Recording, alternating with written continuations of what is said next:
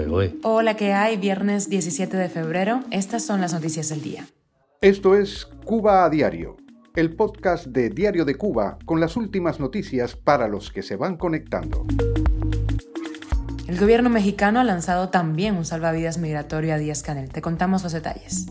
La policía cubana detuvo a 126 personas por robo con violencia y estafas por Internet durante el año 2022. Los apagones en Cuba tendrán un promedio de tres horas hasta mayo. Mueren al menos 13 pacientes en un hospital psiquiátrico de Holguín. Ante las crecientes estafas, la Embajada de Estados Unidos en Cuba reitera que el paro humanitario es completamente gratuito. Esto es Cuba a Diario, el podcast noticioso de Diario de Cuba. El gobierno mexicano anunció un programa especial de visados de reunificación familiar para Cuba que va a iniciar hoy en su consulado en La Habana. Esto ante la alta demanda de cubanos con parientes en México. Hoy se pondrá a disposición del público citas exclusivamente para este trámite de visa por reunificación. Así lo indicó ayer jueves la Cancillería en un comunicado citado por EFE. Las solicitudes funcionarán con un número único de trámite autorizado por el Instituto Nacional de Migración de México para que los interesados comparezcan entre abril y junio del año 2023 será necesario registrarse en el sitio citascuba.sre.gov.mx MX de México. La Cancillería recordó que las citas son gratuitas, personales e intransferibles y se asignarán según el orden en que eh, hayan sido solicitadas hasta agotarse. El programa se anuncia en medio de un incremento exponencial de la migración de Cuba en México que detectó 41.475 cubanos en situación irregular en el año 2022 un 487% más que en el año 2021.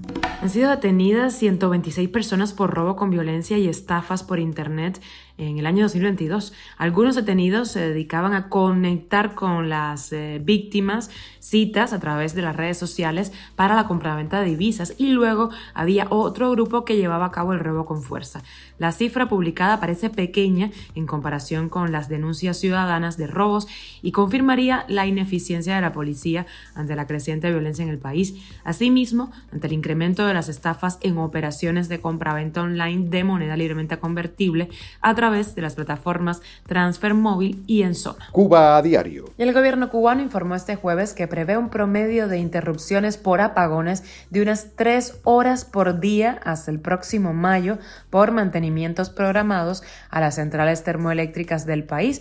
Así lo recogió el portal oficial Cuba Debate, aunque la realidad ha demostrado que las constantes salidas imprevistas añaden horas de interrupción a estas tres que se prevén. Se supone que el mantenimiento es para evitar los continuos apagones durante el próximo verano, pero los cubanos se lo toman con escepticismo. El ministro de Energía defiende la apuesta por las plantas eléctricas en medio de la crisis que estamos viviendo. Dice fue el mejor negocio que se ha hecho.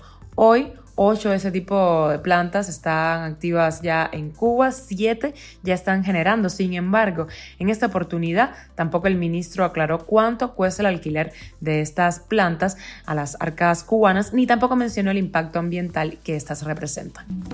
Y más de 12 ancianos murieron la semana pasada en el Hospital Psiquiátrico de Holguín, así lo informaron fuentes del sector de la salud a Cubanet. Se trata, según dijo un sanitario holguinero que pidió proteger su identidad, de muertes por bronconeumonía y broncoaspiración. Otros profesionales hablaron de desnutrición, anemia y bronconeumonía. En resumen, por mala atención. Así lo aseguró uno de los galenos, que también aludió al frío y a la falta de habituamiento que sufrían las víctimas, además de que eran pacientes de la tercera edad, no se conocen otros detalles de los fallecidos. La noticia no ha sido confirmada por el momento por ningún tipo de institución ni por la prensa oficialista, estaremos muy pendientes. Cuba a diario. La Embajada de Estados Unidos en Cuba reiteró este jueves a los interesados en solicitar el paro humanitario que el proceso de aplicación es completamente gratuito. Ojo, atentos porque los diversos reportes de estafa registrados en las últimas semanas están subiendo. La sede diplomática publicó un tuit eh, pues esta información recordando a los cubanos que ni el patrocinador ni el beneficiario deben pagar para llevar adelante el proceso. Uno de los modos operandi más frecuentes es el llevado a cabo por personas que se hacen pasar por patrocinadores y que una vez reciben la cifra solicitada desaparecen de las redes sociales. Se estima que solo en enero de 2023 alrededor de 1.400 ciudadanos de la isla lograron viajar a Estados Unidos gracias a este programa. Y con la noticia extra, los gobiernos de Venezuela y Colombia descongelan un acuerdo comercial. Nicolás Maduro y Gustavo Petro buscan reactivar un intercambio que llegó a 7.200 millones de dólares anuales en el año 2008, pero que se desplomó hasta 400 millones tras la ruptura de relaciones. Y una del mundo del cine, el actor Bruce Willis, ha sido diagnosticado con demencia. La estrella de Duro de Matar, de 67 años, ya había sido diagnosticado con afasia, que es un desorden del lenguaje. Ahora se conoce que padece una enfermedad incurable. Esto es Cuba a Diario, el podcast noticioso de Diario de Cuba, dirigido por Wendy Lascano y producido por Raiza Fernández. Gracias por estar con nosotros, que pases un feliz fin de semana. Recuerda que estamos siempre contigo de lunes a viernes en Spotify, Apple Podcast y Google Podcast, Telegram y síguenos en redes sociales.